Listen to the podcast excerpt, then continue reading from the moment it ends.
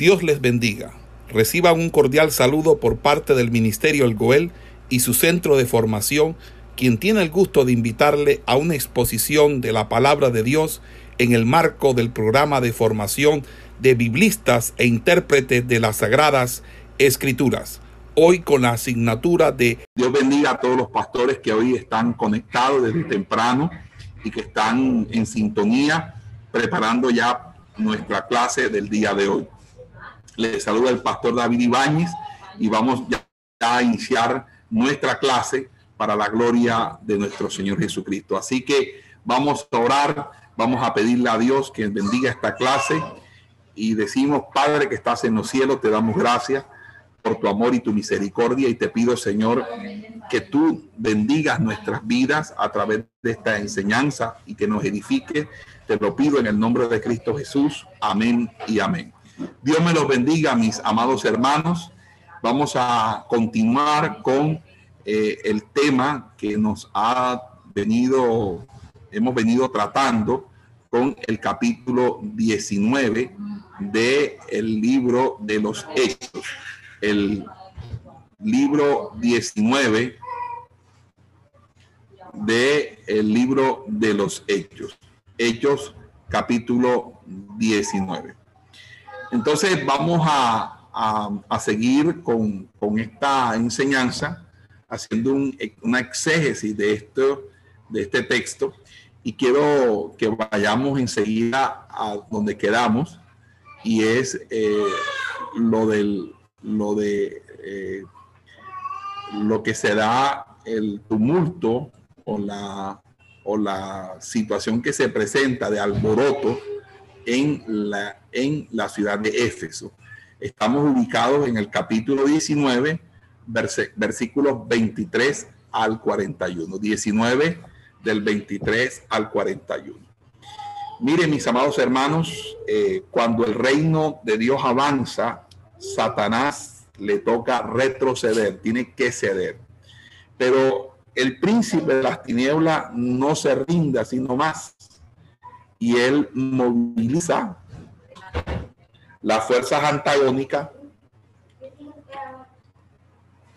contra los hijos del Señor. Y aquí vamos a encontrar una confrontación donde Satanás moviliza a los adoradores de la diosa Diana de la diosa Artemisa en Éfeso para provocar una revuelta. Lucas incluye el relato del disturbio en Éfeso para ilustrar el poder de Satanás y cómo a pesar de ese poder el Evangelio progresa y además de eso eh, nos muestra la sabiduría del escribano de la ciudad y entonces allí se registra este incidente. Leemos en el versículo 23. Por aquellos días se levantó un gran alboroto relacionado con el camino, porque un platero llamado Demetrio, que hacía altares de plata de Artemisa, producía no pocas ganancias a los artesanos.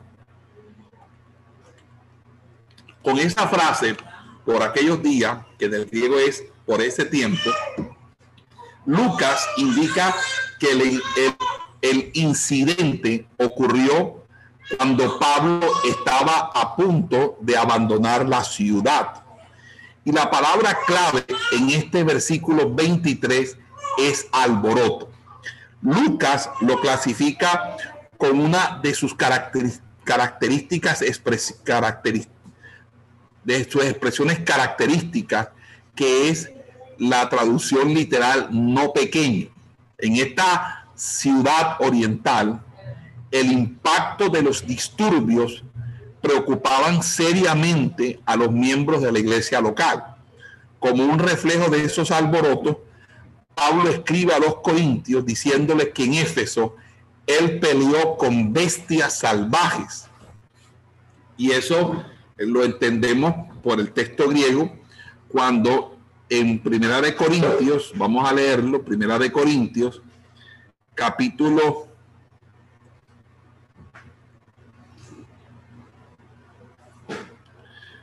capítulo 15, versículo 32. Dice la palabra del Señor, si como hombre batallé en Éfeso contra fieras, ¿qué me aprovecha si los muertos no resucitan? Comamos y bebamos porque mañana moriremos.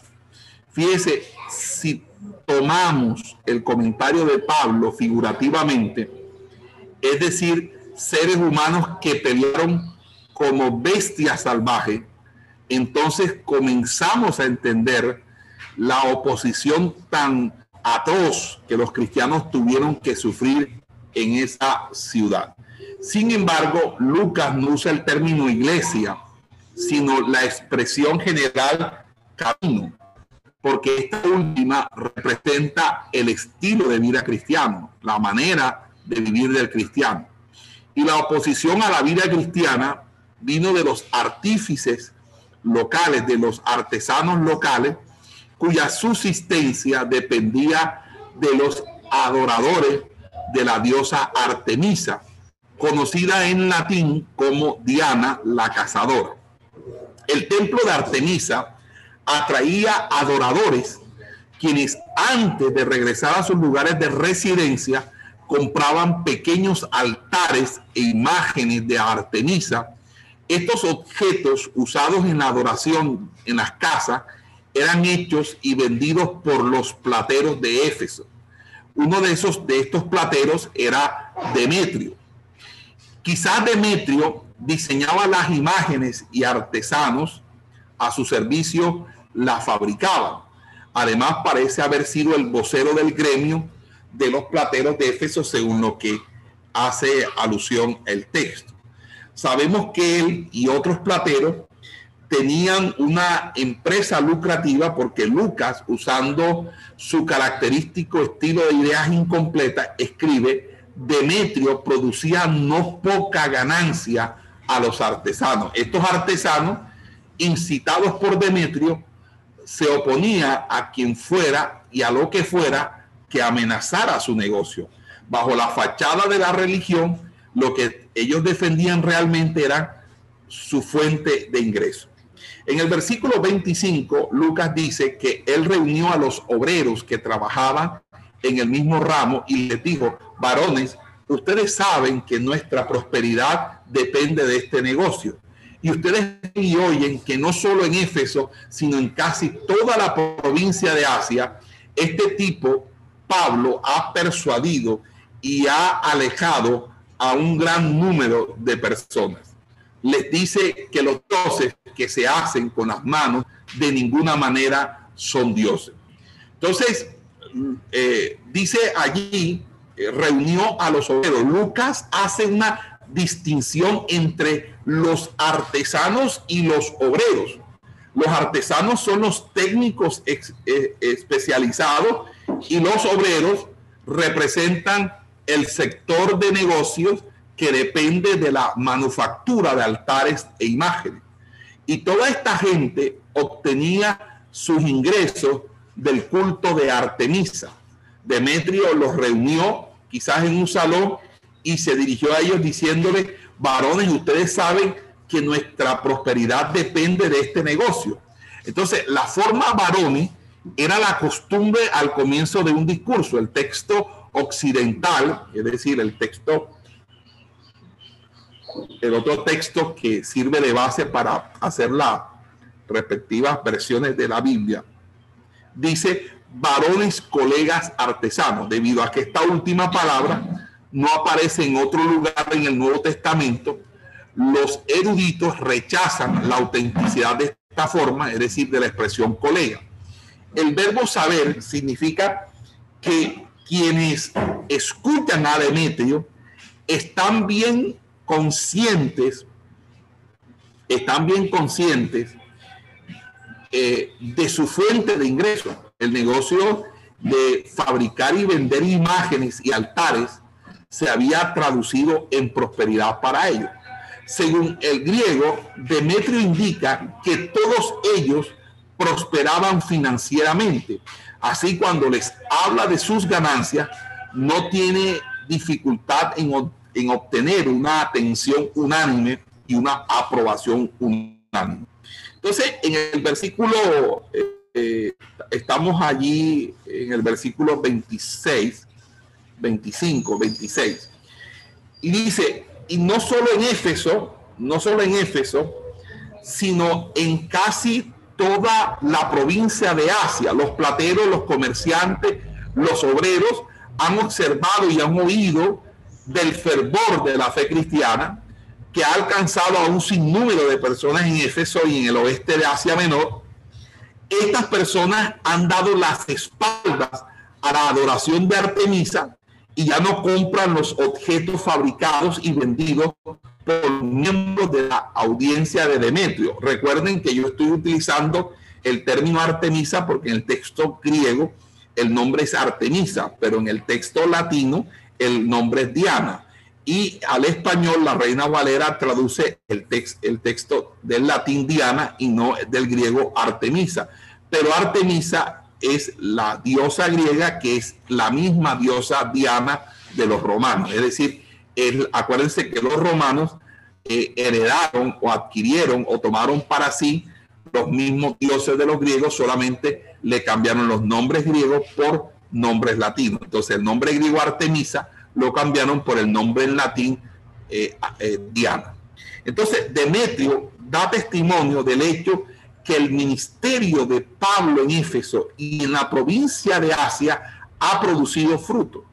Entonces, no veo razón para interpretar las palabras de Demetrio como una afirmación exagerada. El contexto más amplio revela que debido a los extraordinarios milagros de Dios y a la fiel predicación del Evangelio por parte de Pablo, el versículo 20 nos dice que la palabra del Señor crecía en poder y fuerza. La reina Valera nos dice en el versículo 20 es, así crecía y prevalecía poderosamente la palabra del Señor. Entonces Lucas no informa sobre la obra de Pablo en las regiones circundantes de Éfeso, por eso no sabemos si fundó alguna de las siete iglesias de Asia que hace Apocalipsis 1.11, además de la de Éfeso.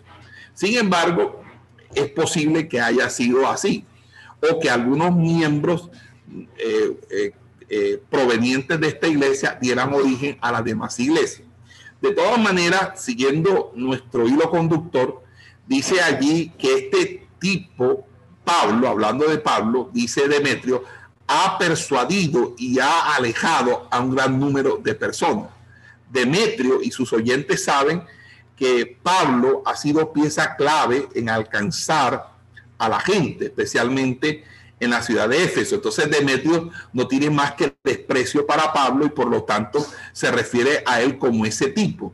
Entonces, en el sentido de ustedes lo conocen también como yo y, él está al tanto de la metodología de Pablo porque dice que Pablo ha persuadido a la gente a volverse de la adoración de los ídolos para servir al Dios vivo.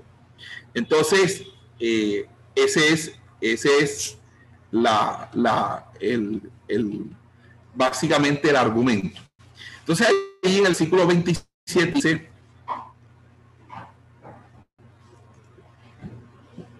Y no solamente hay peligro de que este nuestro, de que este nuestro negocio venga a, a desacreditarse. Dice, no solo corremos el riesgo de que nuestro negocio caiga en el desprestigio, sino que el templo de nuestra gran diosa Artemisa se va a estimar en nada y todos los que adoran en Asia y en el mundo sufrirán la pérdida de su magnificencia.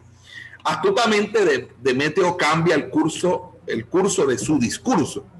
Se mueve del asunto de la prosperidad material hacia la adoración de Artemisa y enfatiza no tanto la riqueza de los artesanos, sino el interés en el templo de Artemisa.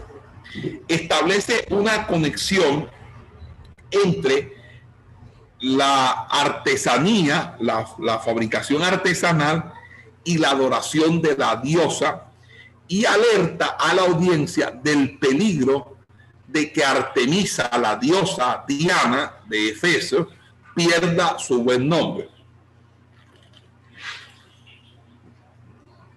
Si ella cae en descrédito, su fuente de ingreso menguará.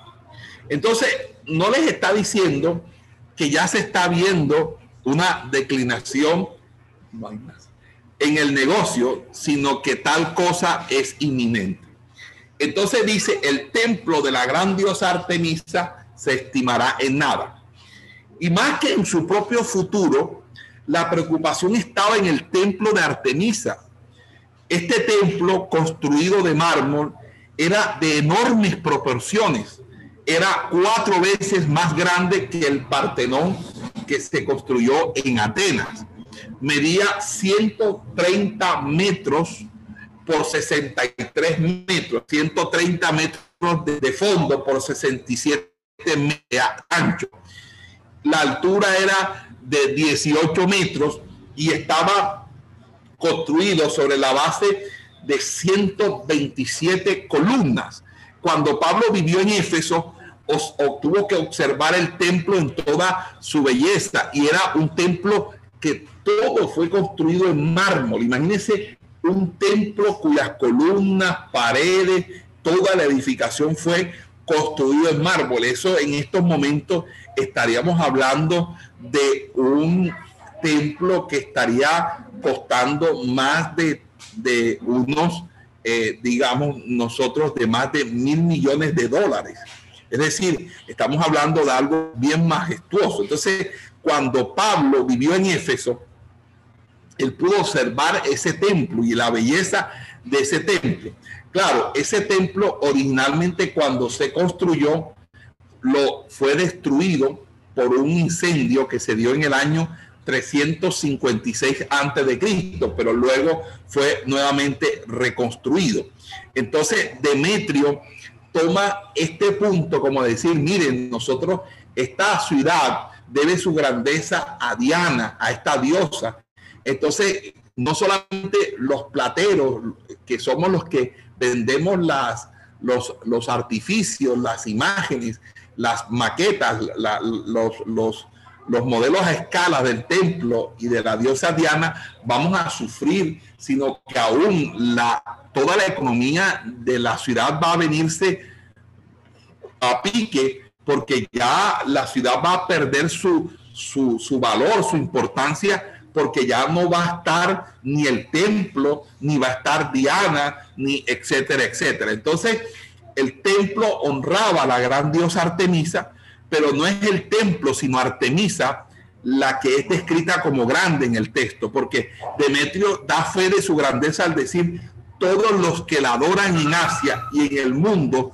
sufrirán la pérdida de su magnificencia. Entonces, él correctamente afirma que la adoración de Artemisa era una adoración universal porque eh, todos los que estaban en Asia y el mundo, eh, ella tenía eh, feligreses, tenía muchas personas que precisamente adoraban a esta, a esta diosa, la diosa, la diosa Diana, la diosa Artemisa. ¿Y por qué? Porque si uno busca la historia, en la historia nosotros encontramos que este templo, el templo de Artemisa o Artemisión, como fue un templo ubicado en esta ciudad de Éfeso, que fue dedicado a la diosa Artemisa, denominada Diana por los romanos, que fue construida por el rey Creso de Lidia y que duró unos 120 años su construcción. Y es una de las consideradas siete maravillas del mundo antiguo, como lo describe Antipatro de Sidón, que elaboró esa famosa eh, eh, lista.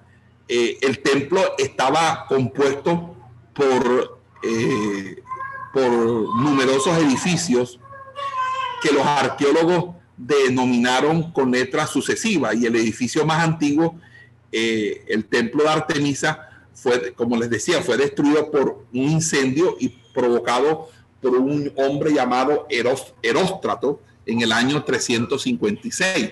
Entonces, el templo de Artemisa se encontraba en la ciudad de Éfeso, ¿verdad? Hoy tenemos que decir que a, a 50 kilómetros de la ciudad que actualmente se llama Esmirna, que también es una ciudad en Turquía, ¿ok? Y Artemisa era hermana de Apolo. y se le rendía del dios Apolo. Acuérdense que Apolo era una de las deidades principales de la mitología griega y uno de los dioses olímpicos más significativos y por eso se dedicaron muchos templos a Apolo.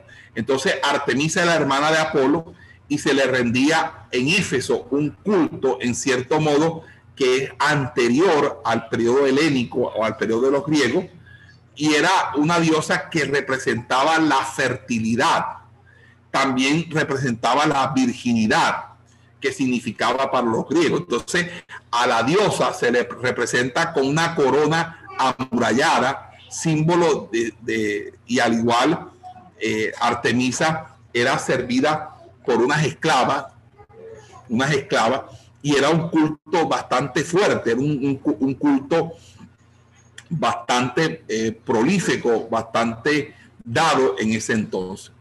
Entonces, fíjense que, que podemos concluir que cuando nosotros los cristianos nos esforzamos por penetrar con nuestras enseñanzas y nuestros principios en los segmentos de una cultura existente, hay, hay momentos en que esa fe cristiana que se desarrolla rápidamente influye para cambiar el entorno cultural.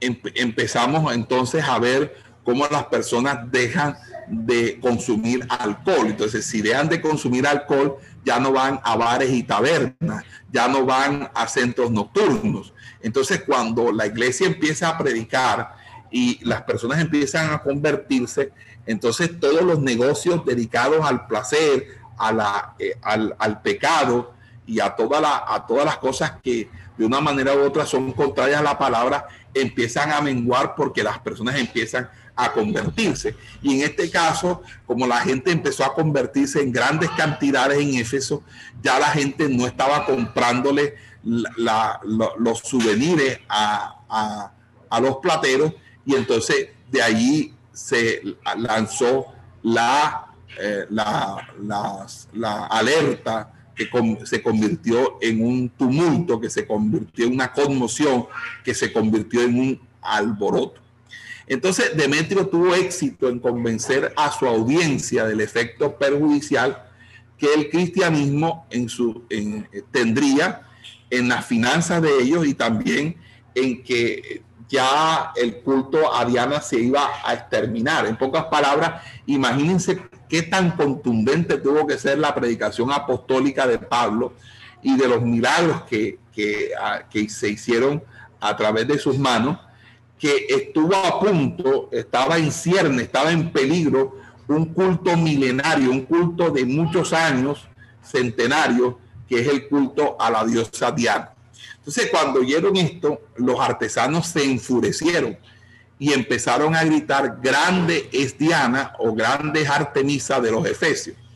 Fíjense que el texto occidental agrega este versículo eh, al versículo le agrega una parte que dice, ellos salieron a la calle corriendo, es decir, se formó eh, algo eh, bastante tumultuoso.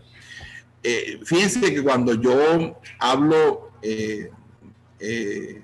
del texto occidental, básicamente me estoy refiriendo a un tipo textual utilizado en la crítica textual para describir y agrupar los caracteres textuales del griego de los manuscritos del Nuevo Testamento.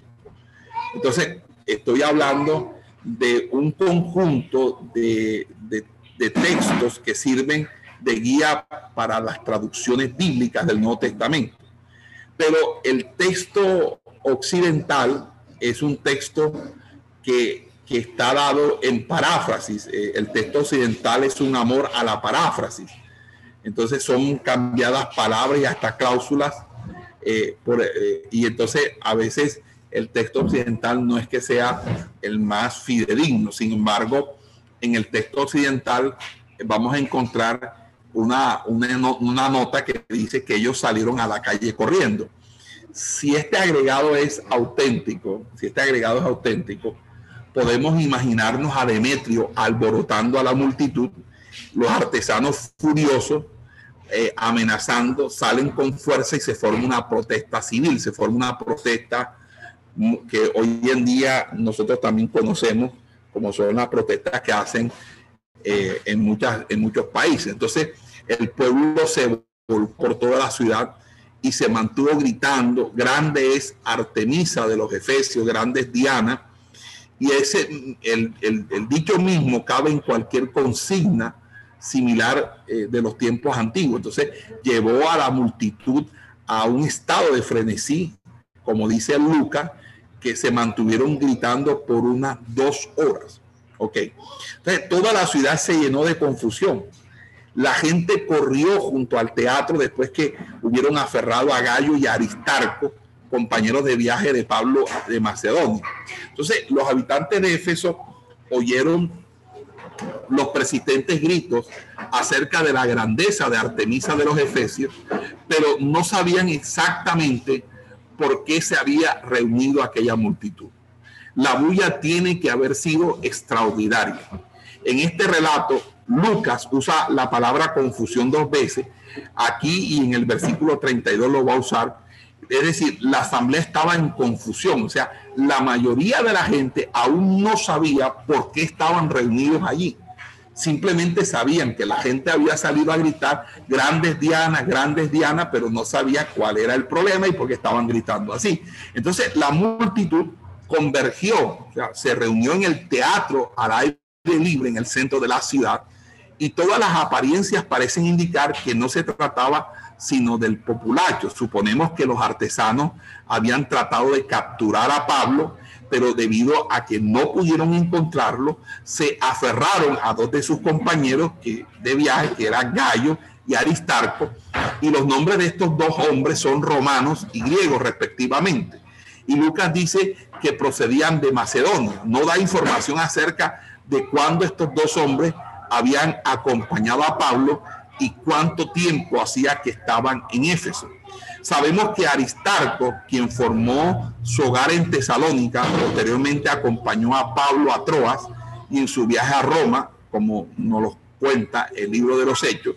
Pero Pablo menciona a Aristarco como su colaborador en la carta a Filemón y también como y prisionero en Colosenses capítulo 4 el nombre gallo era común porque aparece varias veces en el Nuevo Testamento. Lucas afirma que este gallo vino de Macedonia y gallo no con, como gallo de gallina, sino gallo con y de yuca, con gallo, vino de Macedonia, mientras que el gallo que acompaña a Pablo a Jerusalén residía en Derbe. Entonces suponemos que tanto que este no podía ser el mismo gallo. O sea, gallo de hecho 20 no es el mismo gallo que él hace referencia en el Nuevo Testamento, en Romanos o Primera de Corintios. Entonces suponemos que tanto Gallo como Aristarco eran cristianos gentiles y si este es el caso, entonces la multitud atacó no a los judíos, sino a sus compatriotas gentiles que estaban de visita en Éfeso. Entonces, la frase corrió junta, corrió junta, también aparece en el relato de la muerte de Esteban. Nos, imaginamos que la intención de la multitud de, Éfeso o en Éfeso era similar que los del Sanedrín en Jerusalén. En resumen, las vidas de Gallo y Aristarco, Gallo y Aristarco en particular y las de los cristianos en general estaban en peligro. En el versículo 30 se nos dice que los discípulos no dejaron que Pablo se enfrentara, se enfrentara a la multitud, a pesar que él quería hacerlo. Entonces, los seguidores de Pablo se dieron cuenta de la amenaza contra su vida. Por tal motivo, trataron de evitar al máximo que se presentara ante la turba. Sin embargo, Pablo quería defender la causa de Jesucristo en contra de la religión pagana de Artemisa. Pero fíjese, nosotros no debemos malinterpretar el propósito de Pablo. Él, él, al ser embajador, creía que Gallo y Aristarco necesitaban ayuda y quería refutar los cargos que estaba haciendo Demetrio contra ellos. Entonces, los discípulos de Pablo sabían que los artesanos habían querido capturarlo y que la turba lo atacaría. Entonces, estos discípulos sabían que Pablo había sobrevivido a un apedreamiento en Listra y de los azotes en Filipos, pero usaron el sentido común para evitar que se convirtiera en un mártir. Entonces, Lucas usa el término discípulo en un sentido general que vendría siendo de las personas que él estaba eh, discipulando en la iglesia, es decir, los miembros que él se había ganado para Cristo, ellos dijeron, no, nosotros no podemos permitir que el apóstol Pablo perezca en, este, en medio de este alboroto. Entonces, en el versículo 31 dice, incluso algunos de las autoridades de la provincia de Asia que sentían simpatía hacia Pablo, le enviaron un mensaje rogándole a que no intentara entrar al teatro. Entonces, Lucas parece indicar que no era fácil disuadir a Pablo de ir al teatro y sugiere que los discípulos de Pablo no se conformaron solo con su propia capacidad física y mental para hacer que Pablo desistiera y acatara su sabia decisión. También buscaron la ayuda de las autoridades del gobierno provincial Lucas dice que algunos de estos altos funcionarios, también llamados asiarcas, es decir, arca significa arge principal de Asia, eran amigos de Pablo, los asiarcas. Esos asiarcas tenían cierta simpatía hacia Pablo, ellos tenían poder civil para protegerlo y seguían rogándole que no se acercara al, al teatro. Estas, estas autoridades que el texto llama asiarcas, significa diputados de la Asamblea Provincial de Asia. Los asiarcas eran diputados de la Asamblea Provincial de Asia. Algunos estudiosos afirman que también ser sumos sacerdotes, pero esto quizás no era así en el, caso de cada asiarca, porque los títulos sumo sacerdote y asiarca eran a veces diferenciados. Estos asiarcas pertenecían a la clase acomodada de la sociedad y eran delegados de ciudades individuales al concilio provincial, la cual regulaba la adoración de Roma y del emperador. Y es muy probable que se reunía en Éfeso, en Éfeso, entre otros lugares, para presidir los juegos públicos y los ritos religiosos en el festival en honor a los, de los dioses y del emperador. De veras resulta un poco difícil explicar cómo algunas de estas personas tan influyentes, gobernadores en asuntos civiles y religiosos y representantes del emperador romano, pudieron haber sido amistosos para con Pablo. Es posible que hayan reaccionado en contra de los motivos de los artesanos que habían provocado una revuelta e ilegalmente habían convocado una reunión en el teatro. Así apoyaron a Pablo rogándole que no se presentara ante aquella turba.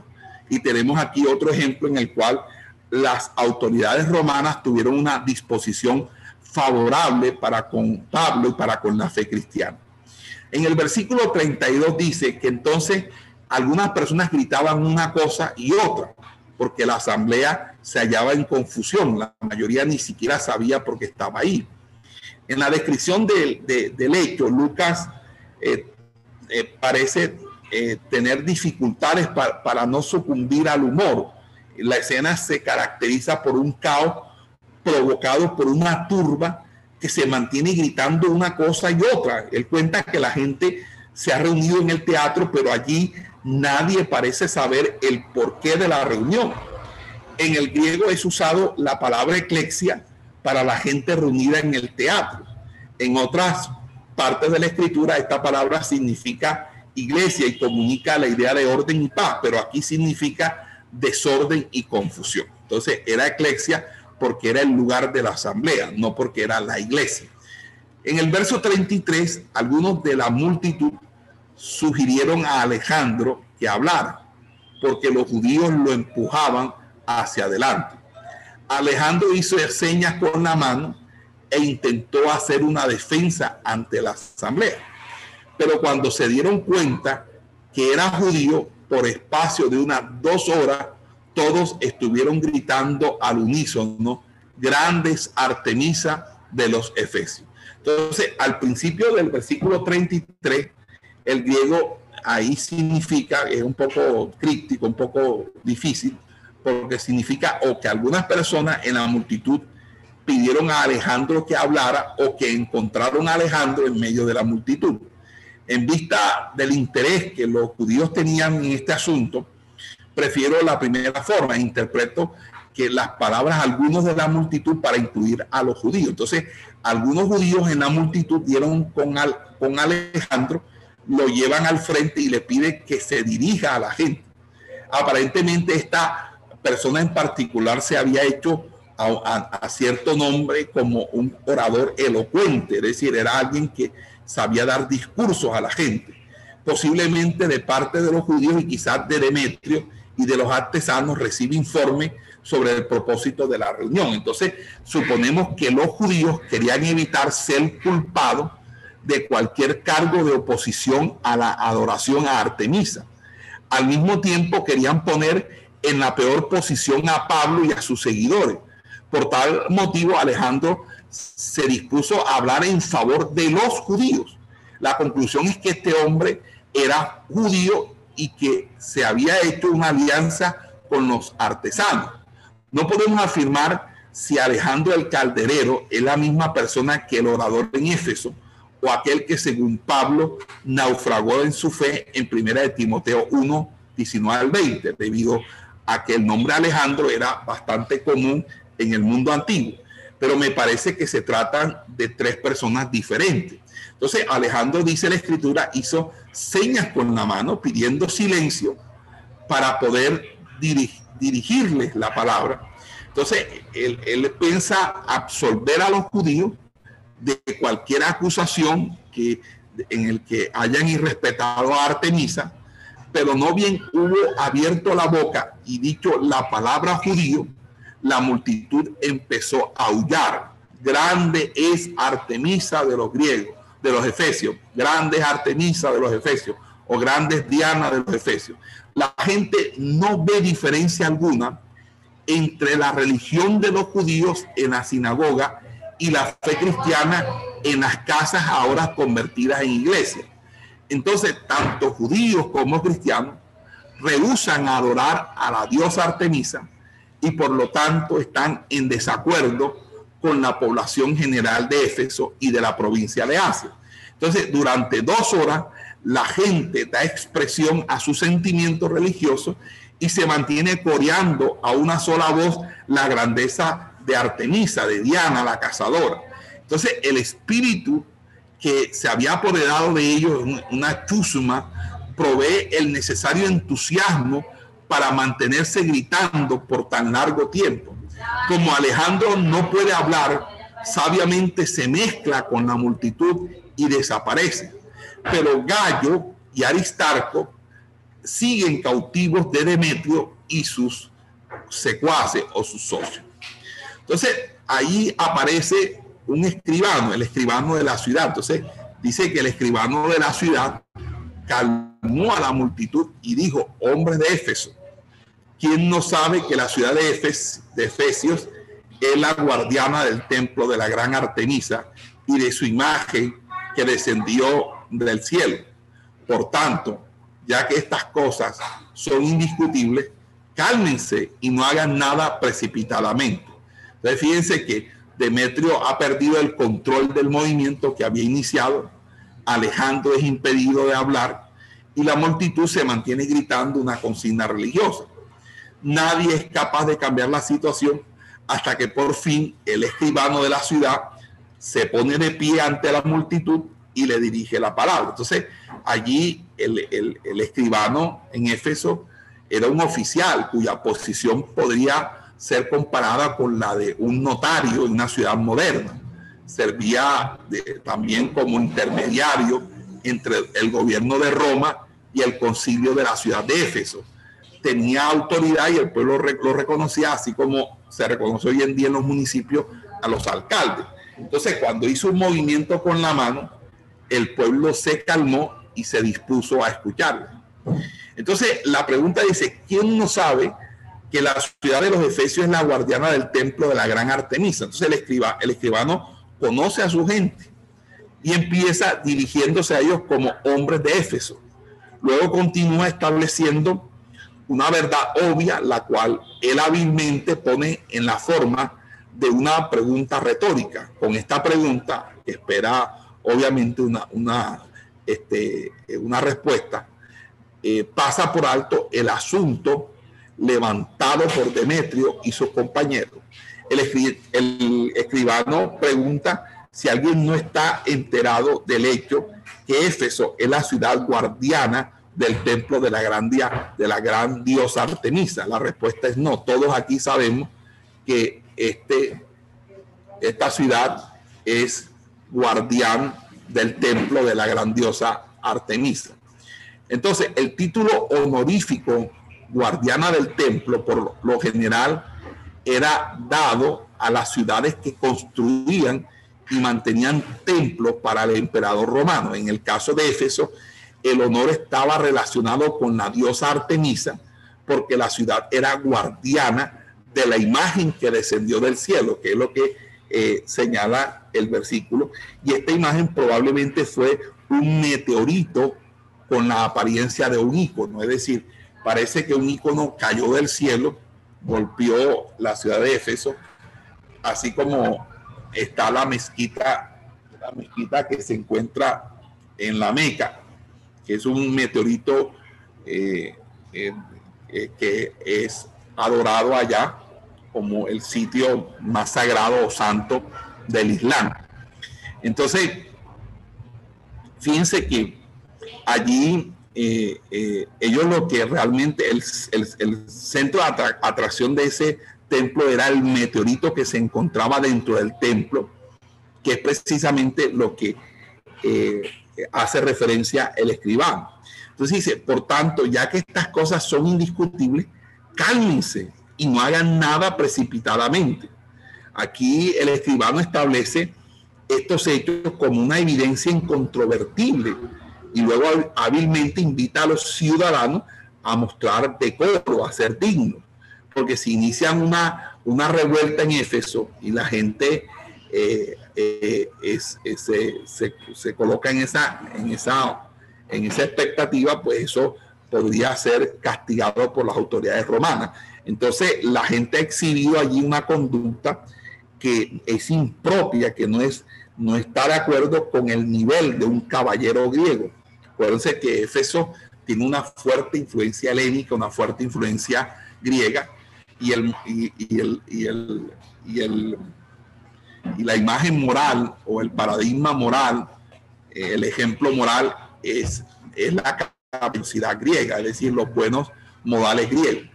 Entonces, fíjense con, con unas palabras bien escogidas, sabias, nos desafía a que no estén con ese alboroto, sino más bien a recurrir al ejercicio de la razón, al uso del sentido común. Entonces, en el versículo 37 dice, porque ustedes han traído a estos hombres aquí, aunque ellos ni han robado templos, ni blasfemado a nuestra diosa. Durante todo este tiempo, Gallo y Aristarco han permanecido cautivos de los artesanos. Suponemos que el escribano se debía, debía conocer, conocía con estos hombres, sabía que no se habían presentado cargos en las cortes civiles y entendía que Demetrio había provocado la revuelta. Por lo tanto, recomienda que los cautivos sean dejados en libertad por la falta de evidencia en su contra. Ellos no son ni ladrones, dice él, del templo ni blasfemos.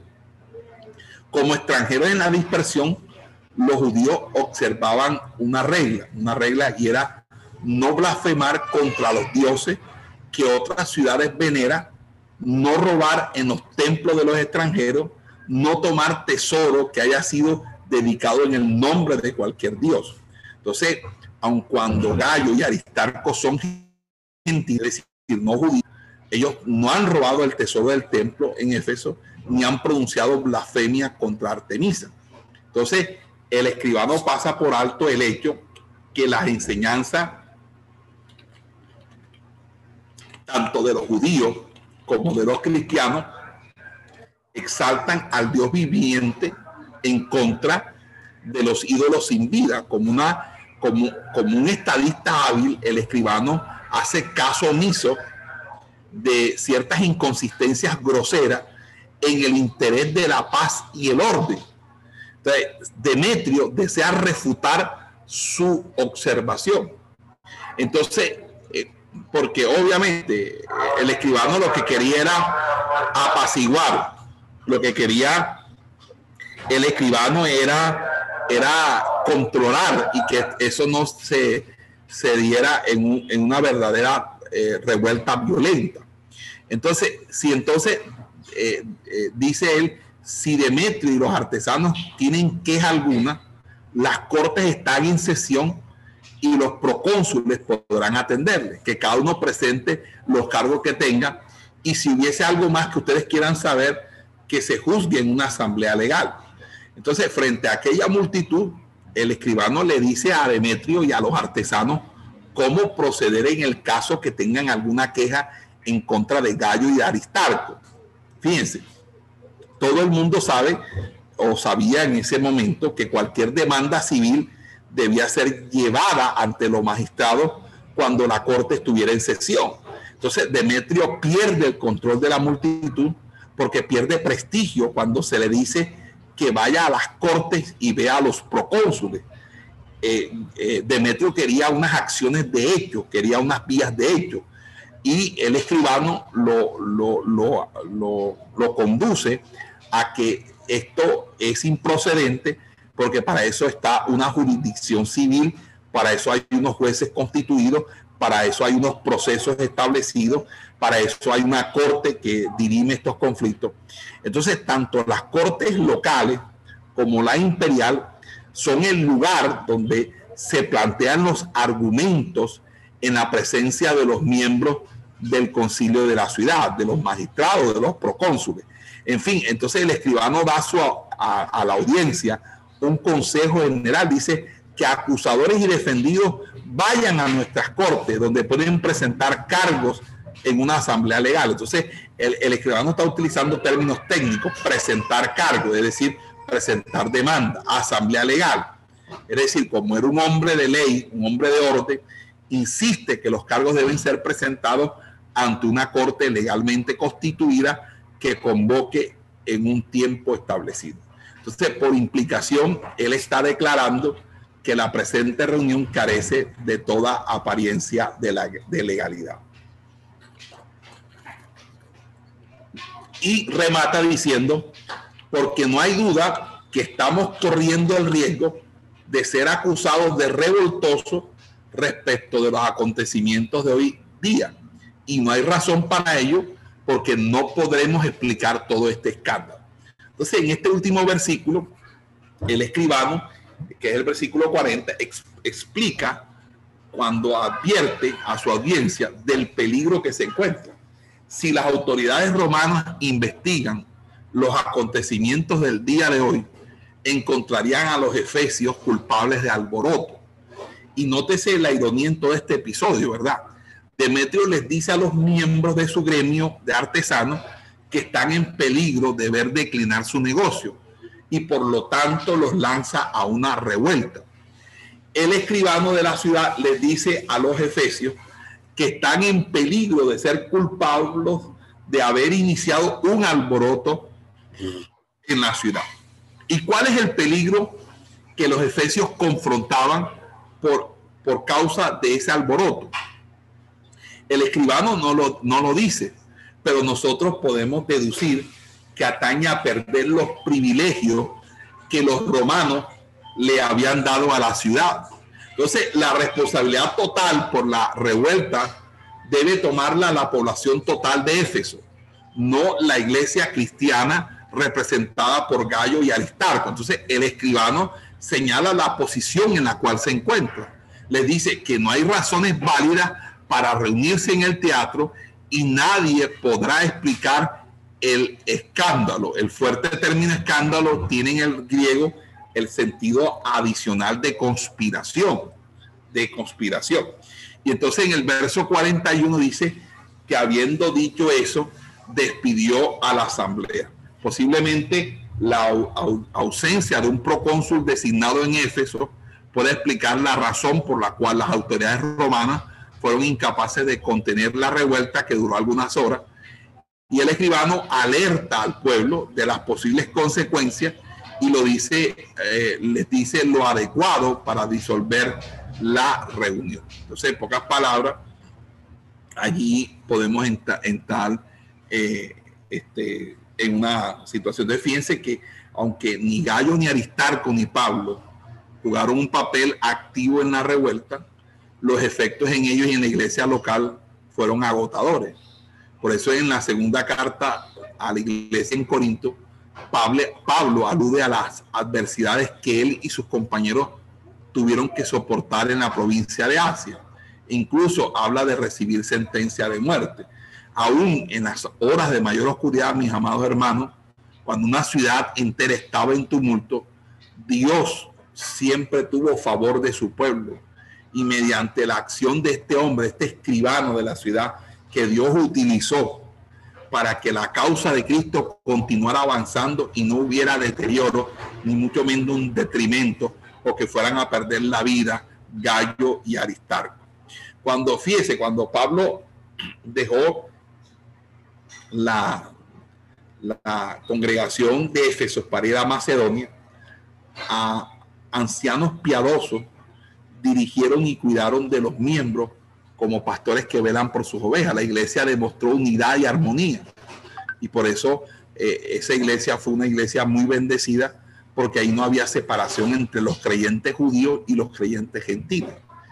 La iglesia de Éfeso llegó a ser una iglesia evangelística, una iglesia misionera, una iglesia consumida por un amor por el Señor. Y, y, por medio, a través de ella, se logró difundir el Evangelio a través de toda la provincia de Asia y llegó a ser una iglesia líder de las demás iglesias de aquella región. Además de otras cosas, eh, Pablo dedicó una carta a esta iglesia que es la a los Efesios. ¿Ok? Entonces, eh, resulta el capítulo 19, Pablo llega a Éfeso y se reúne con 12 discípulos que han sido bautizados con el bautismo de Juan.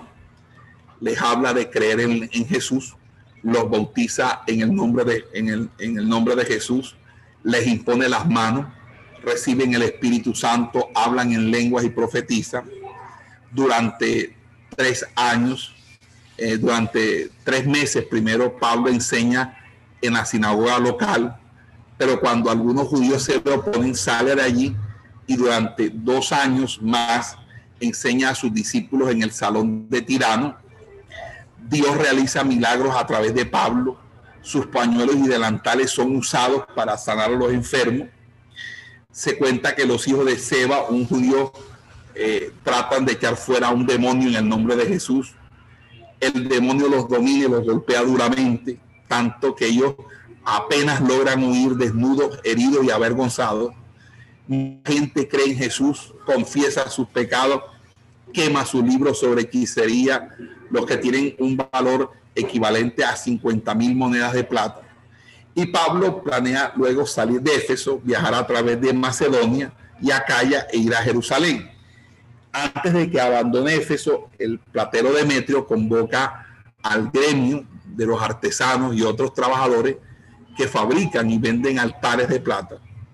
Apela a los intereses económicos y religiosos de su audiencia y denuncia a Pablo y a los cristianos de decir que los ídolos hechos por manos humanas no son dioses. Entonces, como resultado, se crea un alboroto. Gallo y Aristarco son capturados y llevados al teatro, pero los amigos de Pablo impiden que él vaya allí. Alejandro trata de dirigirse a la multitud, pero debido a que es, eh, es judío, es silenciado por la gente que grita grandes Artemisas de los Efesios. El escribano de la ciudad aquieta a la multitud, los amonesta, les advierte de las consecuencias que pudiera resultar de una revuelta y despide a la multitud. Eso es el resumen de todo el capítulo 19 y hasta aquí Ebenezer, hasta aquí nos ayudó el Señor. Amén. Gloria sea al Señor. Esperamos que este estudio haya sido de bendición para su vida y ministerio. A Dios sea la gloria. Este es el Ministerio El Goel, vidas transformadas para cumplir el propósito de Dios.